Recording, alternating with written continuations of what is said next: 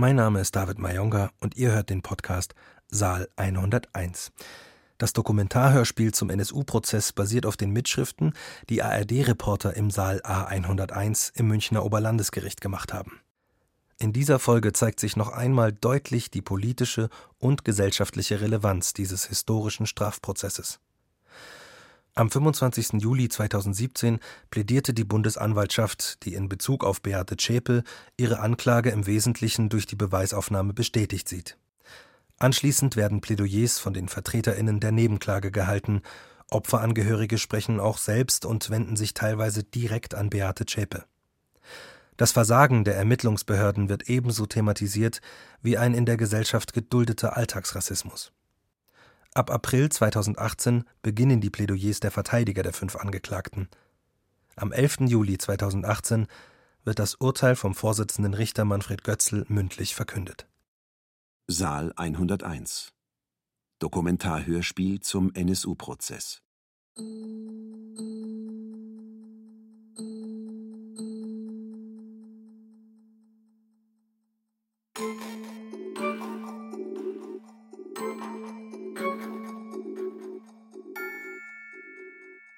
Teil 24 Plädoyers und Urteil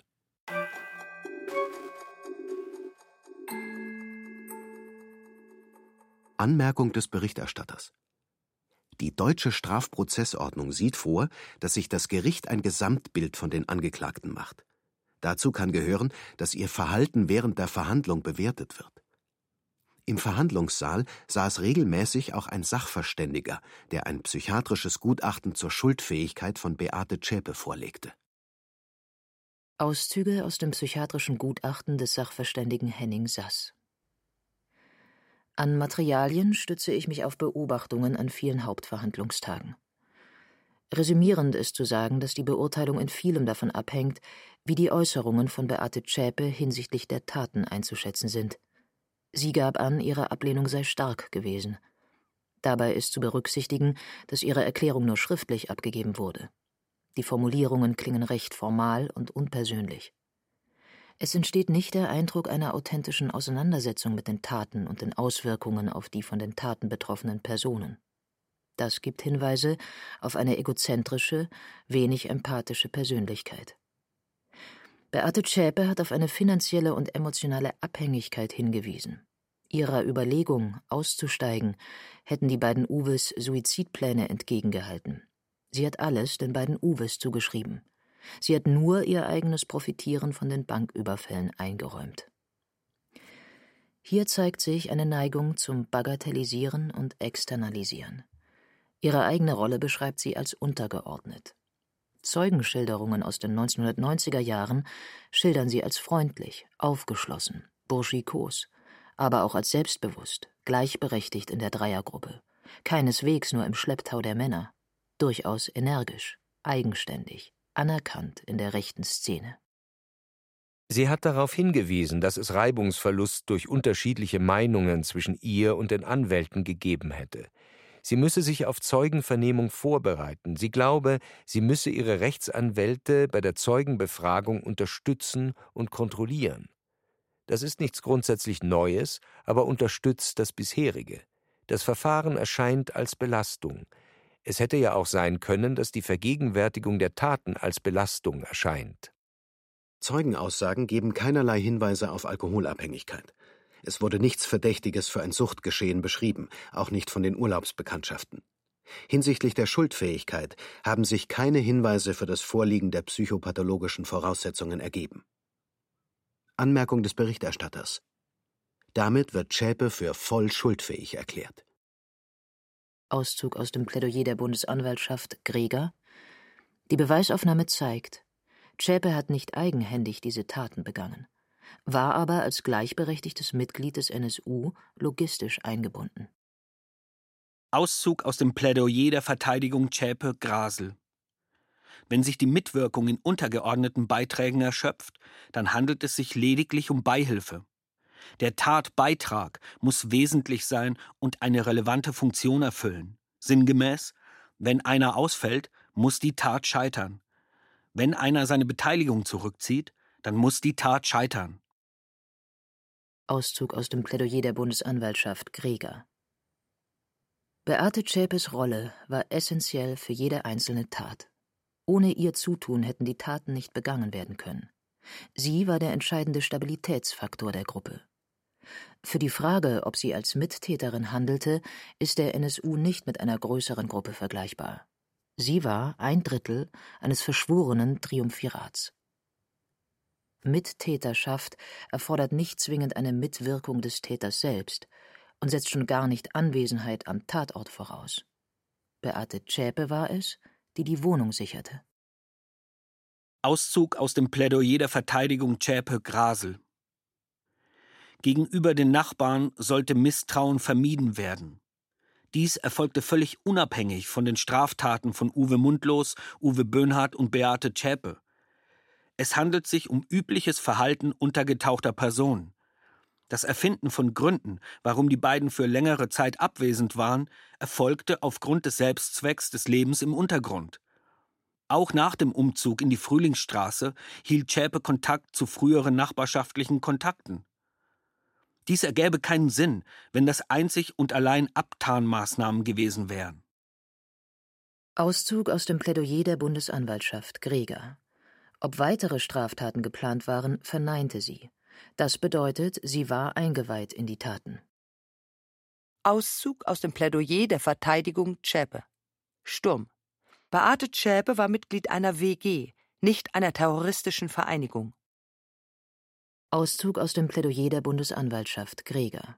Beate Zschäpe war als gleichberechtigtes Mitglied des NSU logistisch eingebunden.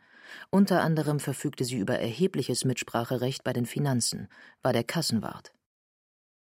Auszug aus dem Plädoyer der Verteidigung Zschäpe Grasel. Am 4.11.2011 führten Uwe Mundlos und Uwe Böhnhardt einen großen Teil der vorhandenen Geldmittel mit, nur ein kleiner Teil verblieb in der Frühlingsstraße. Beate Zschäpe hatte bei ihrer Festnahme gerade mal 12,20 Euro bei sich. Der Kassenwart war pleite. Wie passt das ins Bild der Bundesanwaltschaft? Auszug aus dem Plädoyer der Bundesanwaltschaft Greger. Auf den durch den Brand und die Löscharbeiten stark in Mitleidenschaft gezogenen Artikeln wurden nur Fingerspuren von Beate Zschäpe gefunden. Die Identität steht zweifelsfrei fest. Der Artikel zum Mord an Habil Kilic, der die Fingerspur Chapes trägt, wurde für die zweite Version des Bekennervideos benutzt. Auf welche Weise sie von dem Tod der beiden anderen erfahren hat, konnte durch die Beweisaufnahme nicht lückenlos belegt werden. Die Angabe von Zschäpe, sie habe vom Tod der beiden im Radio gehört, ist durchaus möglich. Sie brachte etwa zehn Liter Autokraftstoff in sämtlichen Räumen aus. Infolge des Brandes kam es zu einer teilweise Zerstörung des Mietshauses. Das Gebäude musste abgerissen werden. Die Auswirkungen waren der Angeklagten bewusst. Sie wusste, dass das bewohnte Gebäude zerstört werden würde. Dass die Angeklagte im Affekt gehandelt hatte, konnte durch die Beweisaufnahme nicht belegt werden. Sie handelte vielmehr nach einem klaren Vorgehen. Sie rettete ihre Katzen und die Bekenner-DVDs. Auszug aus dem Plädoyer der Verteidigung Zschäpe Grasel. Meine Mandantin hat geschildert, weshalb es zum Versenden der DVDs kam. Weil sie das gegenüber Uwe Mundlos und Uwe Böhnhardt gegebene Versprechen halten wollte. Blinde Hörigkeit über den Tod hinaus. Ein eindeutiges Anzeichen für eine dependente Persönlichkeitsstörung. Auszug aus dem Plädoyer der Bundesanwaltschaft Greger. Die Angeklagte hat die Brandlegung eingeräumt, behauptet aber, dass sie das Leben der Zeugin E Anmerkung der Berichterstatterin, gemeint ist die schwerhörige Nachbarin, nie gefährdet habe und dass sie durch Klingeln festgestellt hat, dass diese nicht zu Hause war. Auch dass in den oberen Wohnungen niemand war, will sie gewusst haben. Wer auf einer 125 Quadratmeter großen Fläche 10 Liter Treibstoff ausbringt, will eine verheerende oder gar tödliche Wirkung erzielen. Der Angeklagten war die bauliche Situation und auch die Schwerhörigkeit und die körperliche Gebrechlichkeit der Zeugin E bekannt. Sie hatte sich öfters über ihren Gesundheitszustand erkundigt. Der Angabe Zschäpes, sie habe sich durch Klingeln vergewissert, dass die Nachbarin nicht zu Hause war, ist nicht zu folgen. Der Angeklagten war bewusst, dass nach einem kurzen Klingeln ohne Antwort nicht sichergestellt werden konnte, dass die Zeugin E nicht in ihrer Wohnung war. Auszug aus dem Plädoyer Elif Kubaschik, Witwe von Mehmet Kubaschik. Zu diesem Prozess zu kommen war niemals leicht für mich. Heute diese Leute zu sehen, ist auch nicht leicht für mich. Ich wurde immer wieder krank, wenn ich in diesem Prozess war. Besonders schwer ist es, den Blick dieser Frau auszuhalten. Ihre Stellungnahme war so, als würde sie uns beleidigen. Ich hatte das Gefühl, sie macht sich lustig über uns. Aber auch der Tag, an dem die Polizisten aus Dortmund ausgesagt haben, war ein schlimmer Tag für mich. Zu hören, welchen Beweisen sie nicht nachgegangen sind. Ich will, dass die Angeklagten verurteilt werden, dass sie angemessene Strafen bekommen. Aber meine Fragen sind in dem Prozess nicht beantwortet worden. Warum Mehmet? Warum Dortmund? Gab es Helfer in Dortmund? Auszug aus dem Plädoyer der Vertreter der Nebenklage Yashar. Es gab zahlreiche Zeugen in diesem Verfahren, die zugaben, den Dreien geholfen zu haben. Die sollten eigentlich die These von der isolierten Zelle von drei Personen erschüttern. Nein, die waren kein isoliertes Trio. Aber die Bundesanwaltschaft bleibt bei dieser Linie. Sie befindet sich in einer schlechten Tradition von Sicherheitsbehörden in Deutschland. Wann immer im Namen von völkischer Ideologie gemordet wird, muss es sich um Einzeltäter gehandelt haben. Nach dem Nationalsozialismus darf es keinen rechtsextremistischen Terrorismus geben. Kann sich der NSU wiederholen? Die Frage impliziert, dass der NSU Vergangenheit ist. Ich wünsche mir die Demut von der Bundesanwaltschaft zu sagen, wir wissen es nicht. Wäre man nicht zwangsweise auf Uwe Mundlos und Uwe Böhnhardt gestoßen, wenn man besser ermittelt hätte? Wenn die Polizei öffentlich erklärt hätte, es könnte auch ein rassistisches Motiv sein? Das hätte auch Wirkung auf Mundlos, Böhnhardt und Schäpe gehabt. Das muss ein Fest für die drei gewesen sein, als sie lasen, dass die Opfer des Drogenhandels verdächtigt werden. Wir haben über 100 Polizeibeamte gehört und nur einer hat sich zu den Nebenklägern umgedreht und sich dafür entschuldigt. Viele Zeugen sprachen von zwei Fahrradfahrern. Eine Zeugin sagte sogar in Dortmund, einer sah aus wie ein Neonazi. Wie kann es sein, dass sich so viele Polizeidienststellen synchron verhalten? Der Grund dafür ist Rassismus. Ist die Akte erst weggeräumt, soll die Sicht des Staates die einzige Sicht sein. Verteidigung Zschäpe, Stahl. Das liegt neben der Sache, Herr Kollege. Ihre Ausführungen sind weitschweifig. Vertreter der Nebenklage Yashar. Gegenstand des Vortrages ist die Essenz dieses Verfahrens. Wenn Sie das nicht hören wollen, tut es mir leid. Verteidigung Zschäpe, Heer.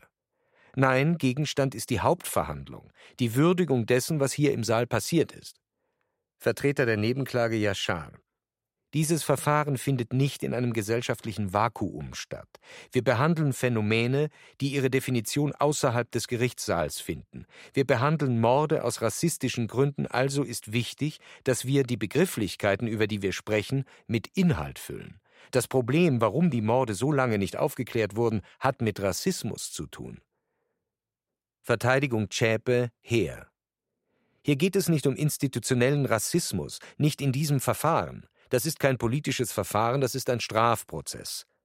Oberstaatsanwalt Weingarten. Die Bundesanwaltschaft hat keinen Zweifel, dass sich die Ausführungen im Rahmen des Zulässigen bewegen. Vertreter der Nebenklage Yashar. Es ist unbequem, über Rassismus zu sprechen, weil viele der Themen, die wir hier in diesem Saal behandelt haben, plötzlich nicht mehr so fern sind. Es ist einfach, den Skinhead zu verurteilen. Schmerzhaft ist es dagegen, wenn man sich selbst für weltoffen und tolerant hält und dann daran erinnert wird, dass der Rassismus, den man pflegt, sich vielleicht im Ausdruck unterscheidet, aber nicht in den Grundfesten. Es ist für die Gesellschaft einfacher, jeden Rassismus an den rechten Rand zu verbannen. Alles, was in der Mitte der Gesellschaft gedacht wird, kann von Natur aus schon nicht Rassismus sein. Diese Unfähigkeit zur Distanz bagatellisiert nicht nur die Gefährlichkeit der Neonazis, sondern befreit auch die Mitte der Gesellschaft von jeglicher Verantwortung. Auszug aus dem Plädoyer von Gamse Kubaschik, Tochter von Mehmet Kubaschik. Frau Zschäpe, wenn es Ihnen irgendwann leid tut, dann antworten Sie mir. Das geht auch noch, wenn der Prozess vorbei ist. Ich habe immer noch so viele Fragen. Daran sind auch die Anklagebehörden schuld. Frau Merkel hat mir versprochen, dass alles für eine Aufklärung getan wird. An die Bundesanwaltschaft. Ich glaube nicht, dass Sie noch irgendwen anklagen werden. Für Sie ist das abgeschlossen. Aber für mich und meine Familie ist es nicht abgeschlossen. Ich hatte so viel Hoffnung, dass es nach dem Prozess Sicherheit gibt, aber die gibt es nicht. Wir werden wahrscheinlich nie zur Ruhe finden. Auszug aus dem Plädoyer der Vertreter der Nebenklage, Kubaschik. Beate Zschäpe hat sich bewusst in den Untergrund begeben. Sie war gleichberechtigtes Mitglied der terroristischen Vereinigung, das zu jeder Zeit Kenntnis hatte. In der Gesamtschau ihrer Erklärungen ist keine Auseinandersetzung mit ihren Taten zu erkennen. Ihre Entschuldigung ist eine Verhöhnung der Opfer. Sie spricht von moralischer Schuld. Schon allein dieser Begriff stellt eine Verhöhnung der Angehörigen dar. Der Begriff untermauert die Uneinsicht der Angeklagten. Sie scheut sich, von juristischer Schuld zu sprechen. Ihre Entschuldigung ist von Taktik geprägt und ein bloßes Lippenbekenntnis. Ihr gesamtes Verhalten vor und während des Prozesses war von Taktik geprägt. Nur aufgrund drückender Beweise hat sie sich zu einer Erklärung entschlossen. Auszug aus dem Plädoyer von Aische Josgat, Mutter von Halit Josgat. Im Namen Allahs. Zunächst möchte ich Frau Zschäpe herzlichen Glückwunsch sagen.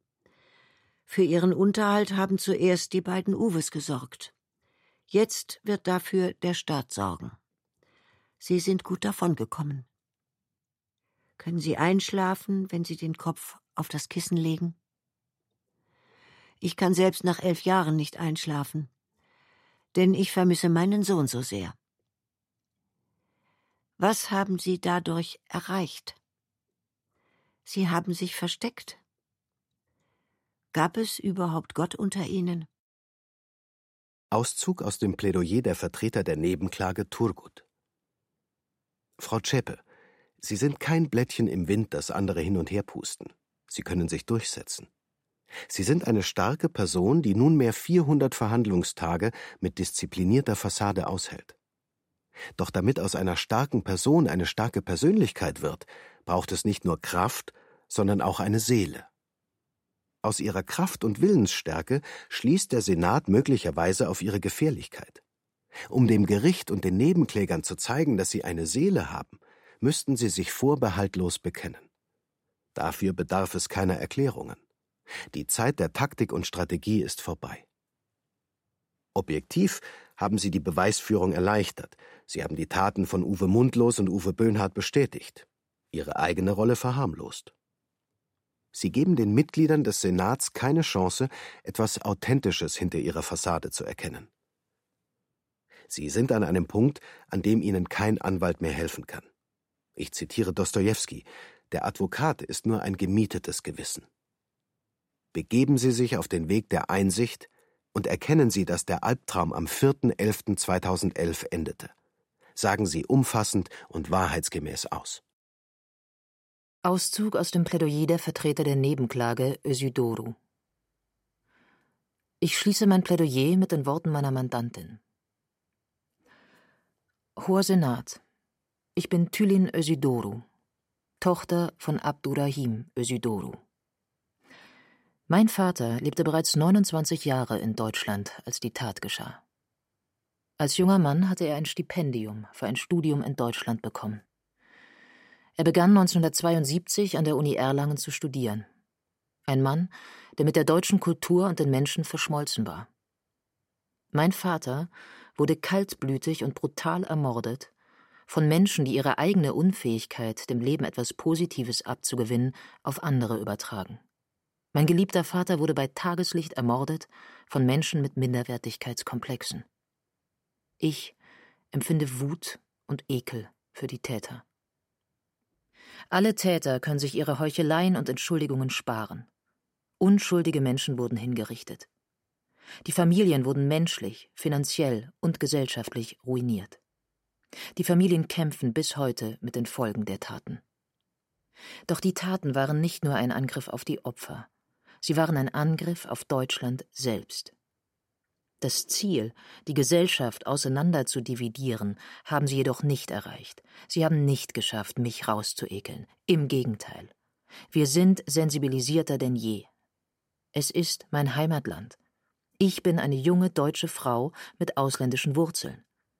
Wir sind die Jugend, die versucht, für das Land nützlich zu sein und sich nicht durch Hass leiten zu lassen.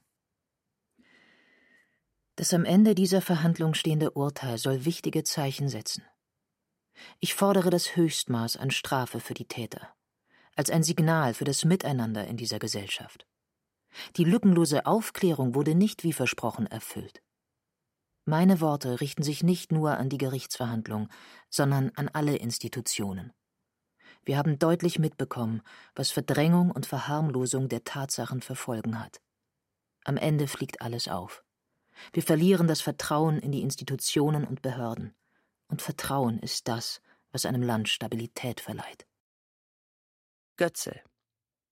Dann würden wir zu den Schlussausführungen der Angeklagten selbst kommen. Frau Zschäpe, wollen Sie? Bitte schön. Angeklagte. Hoher Senat, ich möchte die Chance für letzte Worte nutzen, was mir nicht leicht fällt. Diese Erklärung hier habe ich nicht mit meinen Anwälten geschrieben. Ich wollte nach der viertägigen Irrfahrt, nach der ich mich mit all meinen Fehlentscheidungen konfrontiert sah, bewusst einen Schlussstrich unter alles ziehen. Ich habe mich nicht gestellt, um nichts zu sagen, dies ist bis heute keine Phrase. Ich entschuldige mich für das Leid, das ich verursacht habe. Die Angehörigen haben mein aufrichtiges Mitgefühl.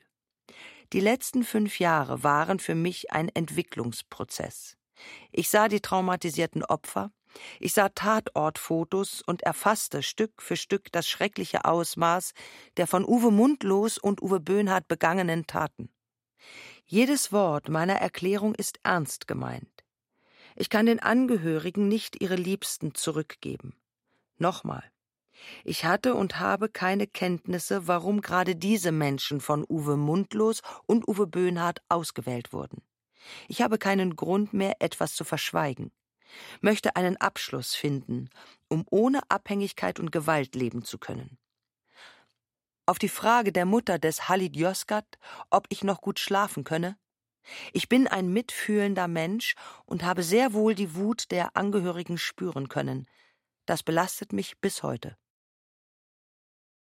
Am 438. Verhandlungstag endet der über fünfjährige NSU-Prozess.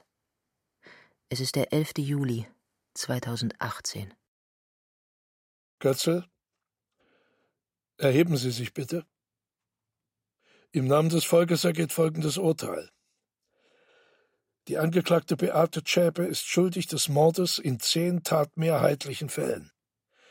In einem Fall in Tateinheit mit versuchtem Mord dieser in Tateinheit mit gefährlicher Körperverletzung.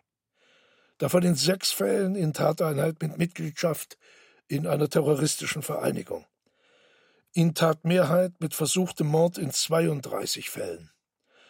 In Tateinheit mit gefährlicher Körperverletzung in 23 Fällen. Anmerkung des Berichterstatters der Anschlag in der Kolbstraße. In Tateinheit mit Herbeiführen einer schweren Sprengstoffexplosion sowie Mitgliedschaft in einer terroristischen Vereinigung.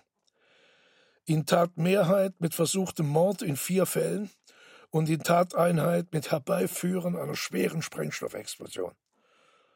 Anmerkung des Berichterstatters Anschlag Probstheigasse. Zusammenfassung der Berichterstatterin Zschäpe ist schuldig des Mordes an Enver Şimşek, Abdurrahim Özüdoru, Süleyman Taşköprü, Habil Kilic, Mehmet Turgut, Ismail Yashar, Theodorus Bulgarides, Mehmet Kubaschik, Halid Yozgat, Michel Kiesewetter. Schuldig des Mordversuchs an Martin A. Schuldig der Sprengstoffanschläge in der Kolbstraße und in der Propsteigasse. Schuldig wegen des versuchten Tötungsdeliktes am 4.11.2011 in Zwickau an Frau E., den Handwerkern Herrn K. und Herrn P schuldig der besonders schweren Brandstiftung, des besonders schweren Raubes, der schweren räuberischen Erpressung. In Tatmehrheit mit der Mitgliedschaft in einer terroristischen Vereinigung und Gründung einer terroristischen Vereinigung. Götze, Der Angeklagte André Emminger ist schuldig der Unterstützung einer terroristischen Vereinigung. Der Angeklagte Holger Gerlach ist schuldig der Unterstützung einer terroristischen Vereinigung. Der Angeklagte Ralf Wohlleben ist schuldig der Beihilfe zu neun Fällen des Mordes. Der Angeklagte Carsten Schulze ist schuldig der Beihilfe zu neun Fällen des Mordes. Die Angeklagte Beate Zschäpe wird zu einer lebenslangen Freiheitsstrafe als Gesamtstrafe verurteilt. Die Schuld der Angeklagten wiegt besonders schwer. Der Angeklagte André Emminger zu einer Freiheitsstrafe von zwei Jahren und sechs Monaten. Anmerkung des Berichterstatters. Das von der Bundesanwaltschaft geforderte Strafmaß betrug zwölf Jahre. Bei den Worten Freiheitsstrafe von zwei Jahren und sechs Monaten wird auf der Zuschauertribüne von schwarz gekleideten Sympathisanten von Emminger geklatscht. Auch Emminger und Wohlleben tragen heute schwarze Hemden. Götzel Der Angeklagte Holger Gerlach wird zu einer Freiheitsstrafe von drei Jahren verurteilt. Der Angeklagte Ralf Wohlleben zu einer Freiheitsstrafe von zehn Jahren. Der Angeklagte Carsten Schulze zu einer Jugendstrafe von drei Jahren. Nehmen Sie bitte Platz. Revision eingelegt haben die Altverteidiger von Beate Zschäpe für Beate Zschäpe, genauso wie der dann neu hinzugekommene vierte Pflichtverteidiger. André Emminger war bestens beraten. Das Urteil ist ja viel besser ausgefallen, als für ihn ernsthaft zu erwarten war. Er kann dieses Urteil für sich als Triumph verbuchen. Er geht erstmal frei aus dem Gerichtssaal, natürlich mit einer Menge Schulden im Gepäck, weil er für die Verfahrenskosten aufkommen muss. Aber auch in der Insolvenz kann man ein freies Leben führen. Also ist seine Strategie voll aufgegangen. Und das ist natürlich bitter bei einem Angeklagten, der sich selbst zum Nationalsozialismus, zu seiner Gesinnung bekennt das ist mit Sicherheit ein Signal, das in der rechten Szene schon seine Wirkung tut. Mir persönlich hat das wehgetan. Erstens, dass die Strafe dann eben doch verglichen an dem Gesamtkomplex vergleichsweise gering gewesen ist und dann der Jubel der Neonazis auf der Tribüne. Das war ein wirklich übler Moment in diesem Verfahren. Das Gericht konnte nicht alle Lücken schließen, die nach wie vor offen stehen bei der Aufklärung dieses NSU-Komplexes.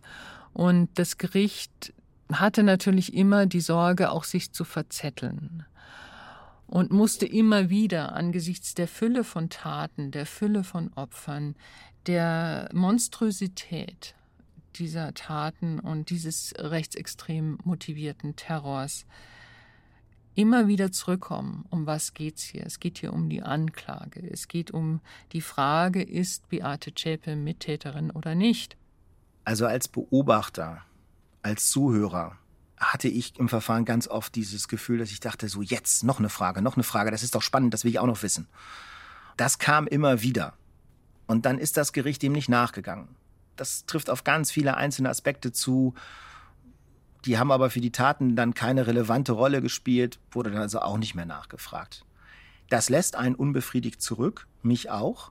Aber dass das Gericht an vielen Stellen dann eben nicht weitergemacht hat, war dann doch wieder richtig, denn das Gericht musste sich konzentrieren auf das, was relevant ist. Das ist Prozessökonomie und das muss so sein und kann auch nicht anders sein.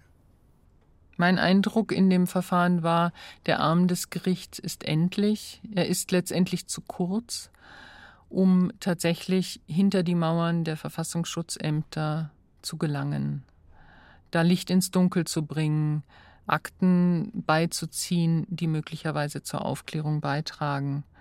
Ich hätte dem Gericht mehr Mut gewünscht, das auch zu benennen.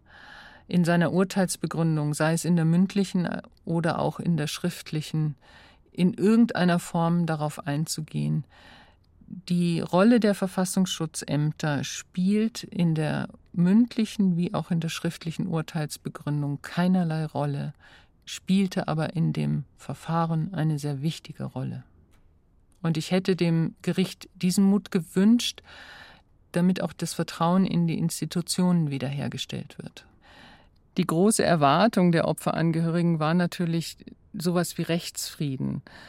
Sie hatten ja über viele Jahre, teilweise über ein Jahrzehnt, eigentlich gar nicht trauern können, weil das Ganze für sie so eine offene Wunde war. Und sie hatten sich erhofft, dass das Verfahren diese Wunde schließen kann und dass sie auch ein Stück weit abschließen können, dass sie ihren Frieden finden und dass sie aber auch ihren Frieden mit den staatlichen Behörden finden.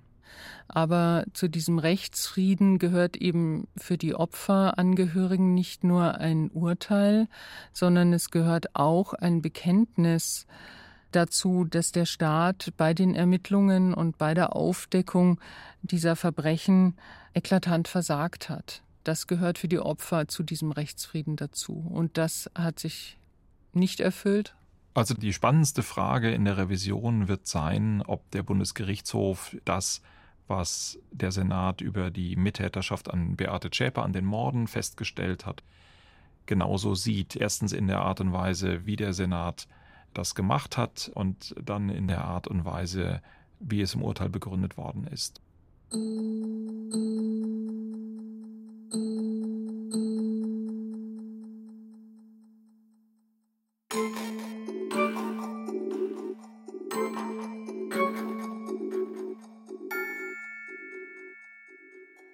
Saal 101 Dokumentarhörspiel zum NSU-Prozess Teil 24 Plädoyers und Urteil.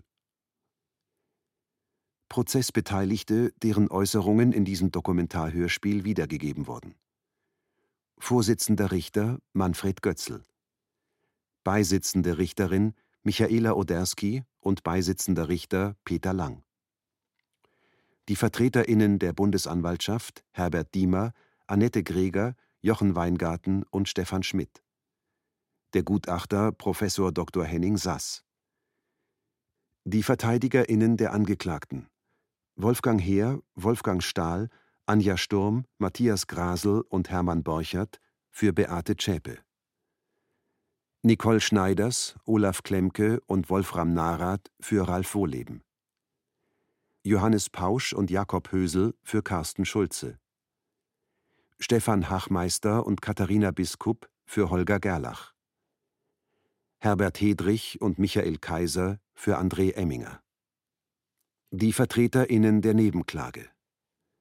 Seda Bascha Yildiz für Angehörige von Enver Şimşek. Stefan Lukas für Angehörige von Enver Şimşek. Mehmet Daimagüller für Angehörige von Abdurrahim Özüdoru und Ismail Yashar. Gül Pinar für Angehörige von Süleyman Taschköprü. Andreas Thiel für Angehörige von Süleyman Taschköprü. Bernd Max Behnke für Angehörige von Mehmet Turgut. Hassan Dillmann für Angehörige von Mehmet Turgut. Detlef Kologe für Angehörige von Mehmet Turgut. Hardy Langer für Angehörige von Mehmet Turgut. Alexander Seifert für Angehörige von Ismail Yashar. Yavuz Narin für Angehörige von Theodoros Bulgarides. Antonia von der Behrens für Angehörige von Mehmet Kubaschik. Carsten Ilius für Angehörige von Mehmet Kubaschik. Sebastian Scharmer für Angehörige von Mehmet Kubaschik. Kyriakos Sfatkidis für Angehörige von Mehmet Kubaschik. Thomas Blivier für Angehörige von Halit Yozgat. Doris Dierbach für Angehörige von Halit Yozgat. Alexander Kienzle für Angehörige von Halit Yozgat. Alexander Hoffmann für Opfer des Nagelbombenanschlags in der Kölner Kolbstraße. Stefan Kuhn für Opfer des Nagelbombenanschlags in der Kölner Kolbstraße. Eberhard Reinecke für Opfer des Nagelbombenanschlags in der Kölner Kolbstraße. Reinhard Schön für Opfer des Nagelbombenanschlags in der Kölner Kolbstraße. Peer Stolle für Opfer des Nagelbombenanschlags in der Kölner Kolbstraße. Edith Lunnebach für Opfer des Sprengstoffanschlags in der Kölner Propsteigasse sowie zahlreiche Zeugen und Zeuginnen. Dokumentarhörspiel auf Grundlage der ARD-Mitschriften aus dem NSU-Prozess 2013 bis 2018 von Christoph Arnowski, Tim Assmann, Mira Bartelmann, Oliver Bendixen, Heike Borufka, Frank Bräutigam, Gunnar Breske, Rolf Clement, Gigi Deppe, Eva Frisch, Marcel Fürstenau, Sebastian Hesse, Paul Elmar Jöris, Ludwig Kenzia, Ina Kraus, Jana Lange, Julian Löwis von Mena, Thies Maaßen, Alf Meyer, Hans Pfeiffer, Eckhard Querner, Matthias Reiche, Holger Schmidt, Stefan Schölermann, Aisa Tolun, Wolfgang Fichtel, Lisa Weiß. Auswahl und Bearbeitung der Mitschriften Katharina Agathos, Julian Döpp, Katja Huber, Ulrich Lampen. Beratung Tim Assmann, Ina Kraus, Holger Schmidt. Insan Insan von Muhyiddin Abdal aus dem Türkischen von Christoph K. Neumann. Es sprachen Bibiana Beglau, Katja Bürkle, Florian Fischer, Martina Gedeck, Goncha de Haas, Ercan Karacayle, Barbara Nüsse, Gabriel Raab, Michael Rotschopf, Thomas Schmauser, Thomas Thieme, Katrin von Steinburg. Im O-Ton Tim Assmann, Ina Kraus und Holger Schmidt. Komposition Jakob Diehl und Sven Polkötter. Ton und Technik Susanne Herzig, Markus Huber, Josuel Teegarten und Gerhard Wiechow. Regieassistenz Stefanie Ramp. Regie Ulrich Lampen.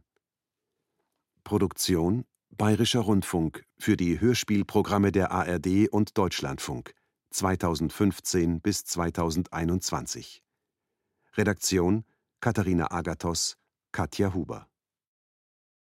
Das Gericht legte die Urteilsbegründung schriftlich am 21. April 2020 vor. Sie umfasst 3025 Seiten. Allein diese schriftliche Urteilsbegründung ist Basis für eventuell folgende Revisionsverfahren. Der sogenannte erste NSU-Prozess ist in der Wahrnehmung umstritten. Zu groß, zu teuer sei er gewesen, sagen die einen, nicht gründlich genug, sagen die anderen.